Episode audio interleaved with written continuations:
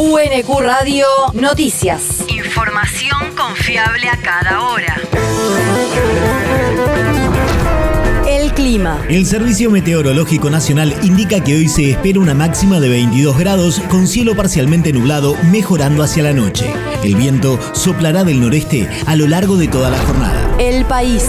Cambios en el Gabinete Nacional. Luego de las renuncias de Elizabeth Gómez Alcorta, Claudio Moroni y Juan Zabaleta, Alberto Fernández decidió sumar tres nuevas ministras que ocuparán los cargos en las carteras de Mujeres, Géneros y Diversidad, Trabajo y Desarrollo Social.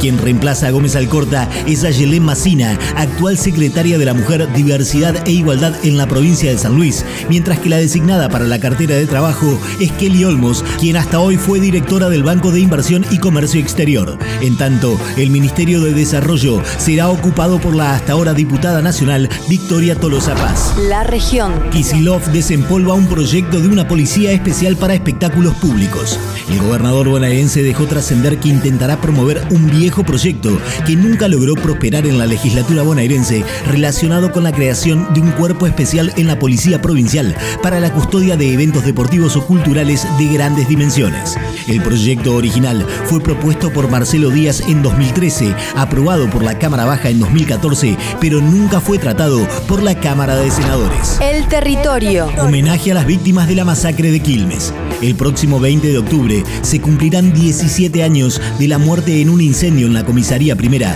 de Diego Maldonado de 15 años, Elías Jiménez de 15 años, Miguel Aranda de 17 y Manuel Figueroa de 17 que estaban detenidos en los calabozos. Por ese motivo, se colocará una placa recordatoria en la dependencia policial, mientras que en la plaza de la estación también se pondrá un cartel para mantener la memoria de los jóvenes. La masacre de Quilmes ocurrió en 2004, cuando policías ingresaron a las dos celdas de la comisaría que alojaban a 17 adolescentes a quienes golpearon y sometieron a torturas. El mundo. Campaña sucia en Brasil.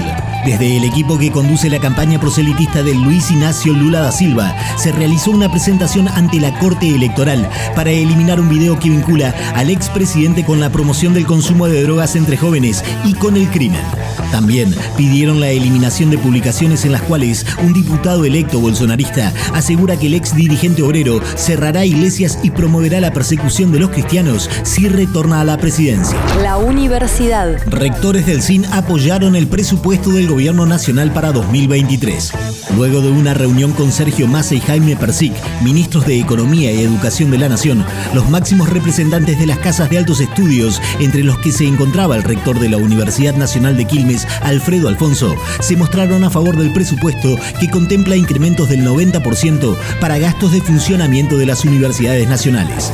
El presupuesto presentado también incluye aumentos del 90% en las partidas para el desarrollo de los programas de extensión y de ciencia y técnica que implementan las universidades el presupuesto dentro del Ministerio de Educación que estaba asignado, que está previsto para las universidades. Oscar Alpa, secretario de Políticas Universitarias de la Nación. Eso está por supuesto integrado en el proyecto, anteproyecto de, de ley de presupuesto.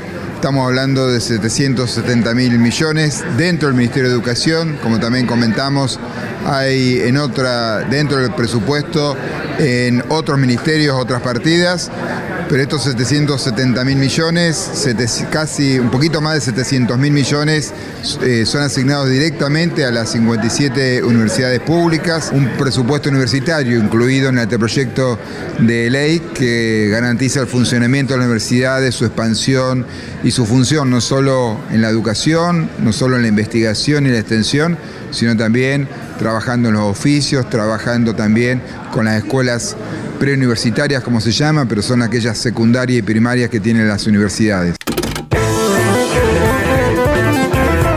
El proyecto enviado a la Cámara de Diputados es similar al que presentó el CIN ante el Ministerio de Educación y también contempla una inversión de más de 770 mil millones de pesos para obras de infraestructura. Además, incluye las partidas para el financiamiento de los hospitales universitarios, la promoción de carreras estratégicas, el fortalecimiento de extensión universitaria y el desarrollo de institutos tecnológicos. El deporte. Max Verstappen bicampeón de la Fórmula 1. El neerlandés obtuvo el título tras una penalización a su rival monegasco Charles Leclerc de Ferrari, poco después del final del Gran Premio de Japón disputado en el circuito de Suzuka, que estuvo interrumpido alrededor de dos horas por la lluvia. Al término de una carrera frenada en la tercera vuelta debido a las condiciones meteorológicas y a dos abandonos, el piloto de Red Bull cruzó la línea de llegada delante de Leclerc y de su compañero mexicano Sergio Pérez, pero el de Ferrari, segundo en el Mundial, fue finalmente penalizado con 5 segundos por una maniobra peligrosa y perdió su plaza en beneficio de Checo y del holandés de 25 años, que necesitaba sacar 8 puntos en la prueba para hacerse con el título. UNQ Radio te mantiene informado. Información confiable a cada hora. UNQ Radio, la radio pública.